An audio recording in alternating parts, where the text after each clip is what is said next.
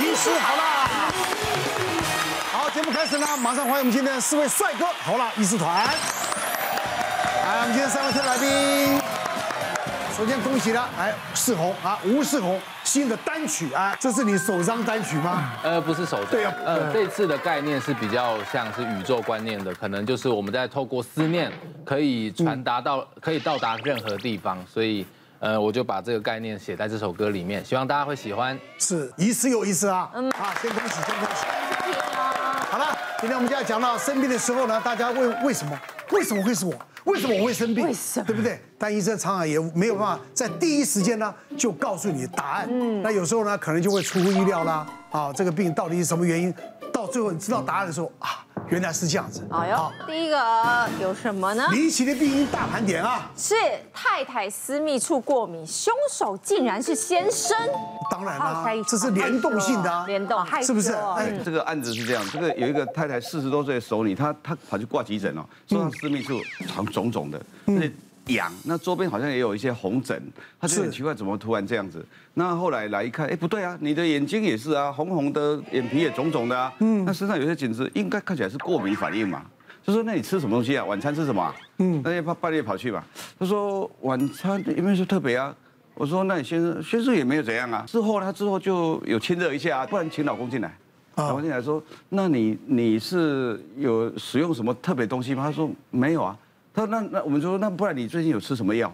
他说哦有有有，最近我刚好不舒服啊，医生我开药给我吃。他就来一看，这些药来太太看一下，这些药你们过敏，这个是什么类？呃，这个抗生素啊，嗯，这什么类？这青霉素，我青霉素过敏啊。我说这是广效的青霉素，不是真的培利西林这种，是相关的。是。他说那那这样，先生说我我知道青霉素青霉素过敏，但但是这个这个我不知道是青霉素啊。但是为什么我吃的跟他有关系？我说我问你有没有保险套，他说没有，没有，没有保险套。是，我说问题来了，就是你送给他的啊。是哦，凶手是老公啊。我透过这样吃完药，对，透过这个还可以送给对方，微量，微量，对对对，其实很轻易可以送出很多礼物了。可以是哦，太太的那个。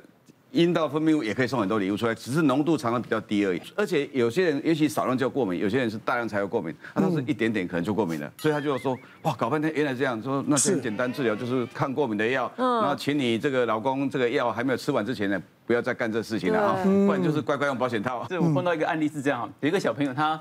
呃，从大概九个月大开始就常皮肤就红疹，然后就是手臂内侧啦起红疹就痒就抓，那有带去给皮肤科医师或小儿科医师看，就怀疑说应该是异位性体质啦，小朋友很多嘛，那就有时候擦个药膏就好了，那有时候又又起疹子，那季节也有关系，那就说那妈妈可以给他吃点益生菌啊，看看是不是体质慢慢改变，皮肤就好一点，那就反反复复，然后到一岁的时候有一次来我们医院看诊，然后那次要打疫苗。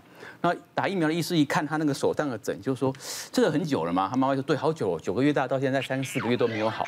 那那个他疹子很典型，就是我们那个皮肤的红疹，如果跟旁边的皮肤界限很清楚的分开来，那皮肤本身的疹子又有脱屑，看就像像癣的感染。那小朋友怎么会有癣呢？就开始看小朋友的脚底，哎，连脚底都有一点，所以脚也会抓，手也会抓，就是所谓的香港脚。哦，有皮皮肤区的体癬，就先查妈妈。妈妈袜子脱下来，妈妈一看，妈妈正常，妈妈脚都很干净很漂亮，把妈妈爸爸叫进来，一定是爸爸，爸爸叫进来，爸爸当场袜子一脱啊，爸爸香香港脚，那爸爸平常都没有在治疗，爸爸以为自己脚也很 OK，回到家就踩在地上有没有？然后袜子一袜子一脱就在家里踩来踩去，那个皮屑。小朋友九个月大开始爬有没有？就爬就摸到那个，就手就抓。那有时候以为是湿疹啊，类固醇抹一抹会好啊，可那个霉菌还是压不住啊，就反反复复的。那这个时候怎么办？就爸爸一定要治疗好，要把爸爸的香港脚治疗好。爸爸回到家要赶快换一双干净的袜子，然后小朋友也要抹霉菌药膏，才终于把这个红疹解决掉。据说你们只要当过兵就会中，是不是？真的？真的？没有得过。哪一个男人没得？没有得过香港脚不是男人啊！没得过。对对对，当兵的时候真的是几乎都有。第一次成功也是这样的，后来当军官的时候自己弄就没没事了。是，不然的话真的是很可怜。然后我们说当兵的很可怜。对对对，所以你看家里有二二手烟，这个二手二手香港脚。哎，说是真的耶。的确哈，很多疾病我们在找原因的时候哈，都会发生一些困难哈。我之前有遇过一个。五岁的小男生，然后妈妈跟这个阿公阿妈一起带来看病。那其实他已经是看第二次了。五天前他发烧，那当时我们看就说啊，这个比较像是病毒感染。那当时刚发烧，他们还可以接受这个说法。结果第二天、第三天、第四天、第五天还在烧。嗯，那我就跟妈妈、跟阿妈说，哎，这个哈看起来有像是腺病毒，或者说是 EB 病毒，或者是 A 型链球菌。那其实我忽略了一件事，因为他烧到第五天后，其实长辈已经没什么耐心了啦。嗯，长辈就说一句话说：“医生啊，啊你讲这些都是不肯定嘛哈，你觉得你怎样对起讲，你都是不肯定，你才讲这么多嘛哈。”嗯，那我我们在医疗院所，我们的想法都是说，其实我讲这么多，但是治疗方法只要正确，大概两天三天，你大概状况都可以稳定了。我只是想要给你一个说法，可是阿妈就不大能接受。那我就写了转诊单，让他去大医院，因为他想要知道到底是哪一个病。嗯，结果，嗯再隔两三天，小孩退烧了，妈妈跟阿妈回来哈，表情好多了。他说：“陈医师，你讲的没错啦，EB 病毒。”哦，那 EB 病毒哈，其实就会造成小孩子喉咙里面的扁桃腺肿胀，然后颈部的淋巴结也会肿胀。那他们知道的是这个疾病之后，他们心情好很多。可是上网查，他说这个疾病叫做亲吻病，因为它是口水传播的。嗯，我就说你们家哈有没有人特别喜欢亲这个小孩？嗯，他妈妈跟阿公阿妈这样看一看哦，就说哎亲脸颊可以吗？我说还可以啦，轻点夹没关系，就不要嘴对嘴拉鸡啦哈。因为我觉得这个口水的交流这个是特别的多，我以为就结束了，就让他们出去拿药单去领药。妈妈又绕回来说。陈医师，阿妈哦，那个吃东西都会先在嘴巴嚼一嚼，嚼完之后会出来给小孩子吃。啊，但是实际上我后来问哦，他小男孩特别喜欢吃阿妈嚼过的食物，阿妈很开心。他说阿妈嚼过的食物就是特别香，特别有风味啊。那我就跟阿妈说，哎，阿妈，那个答案揭晓了，那个你的口水哈在里面也会给小孩子影响。EB 病毒哈，其实百分之七十到八十的大人都得过。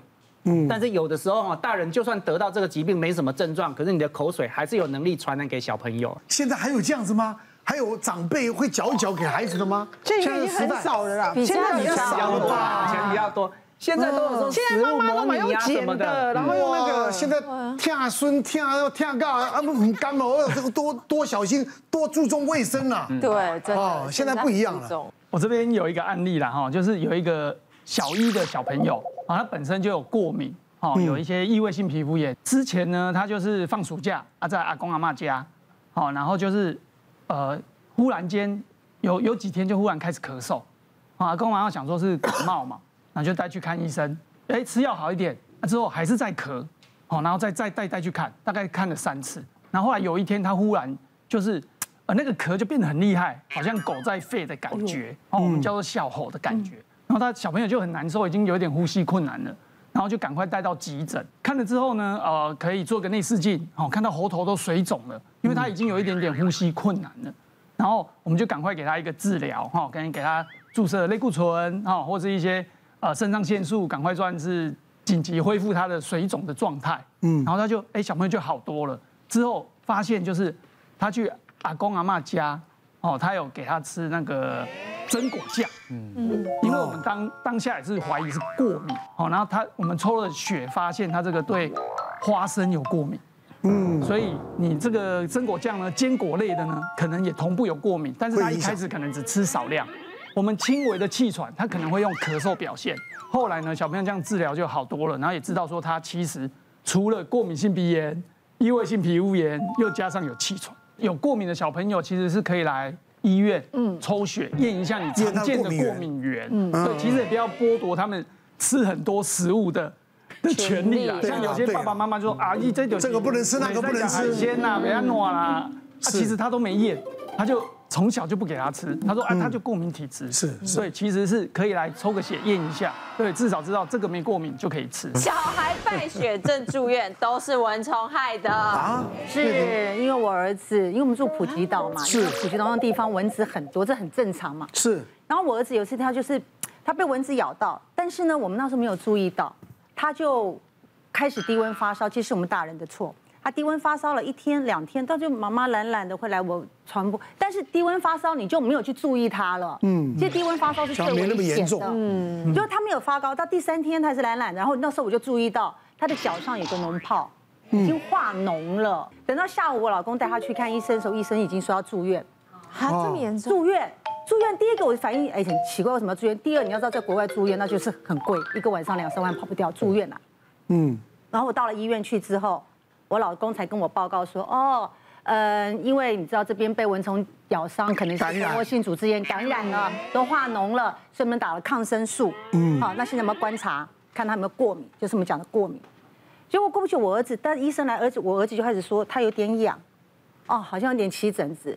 那个医生马上慌了，他说他过敏，马上就赶快冲出去，再叫另外一个护医生来还是护士，我只记得他拿两根针又往我儿子大腿插，啊，立马哦，因为他们认为是过敏，这一插下去，我儿子更不好，不能呼吸，然后他心跳怎样，就从那一刻起，他转进 ICU，然后他们一直在那边拉那个血压，我忘了，他们一直说血压上不来，血压上不来，这样折腾到了早上之后，他们告诉我说。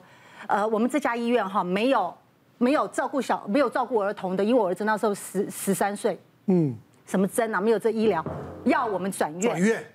普吉岛有两个大医院，这是其中一个，他有转到普吉岛的曼谷医院，嗯，好，我们转过去，他们接手之后呢，他们就开始告诉我，你儿子这是败血症，怎么会这么严重？那时候我儿子全身已经都插了管子了，嗯，然后他那个时候就。不过那时候我儿子还还好，他还是清醒的，插管子了，他已经他已经就是开始插管子了。那也好好的一个人，不过就是不过就是个蚊虫咬，然后低温发烧进去，还被医院赶出来，赶到另外一个医院去，然后还插插成管子插，我没办法接受。那时候就有个人跟我说：“你怎么不送朱拉隆功医院？那是公立医院，因为住一天 ICU 是很贵的。”然后我我没有看到我儿子进展是越来越糟糕。嗯。然后那个时候他们才说，他们说朱拉隆功医院不会收我们这样的孩子。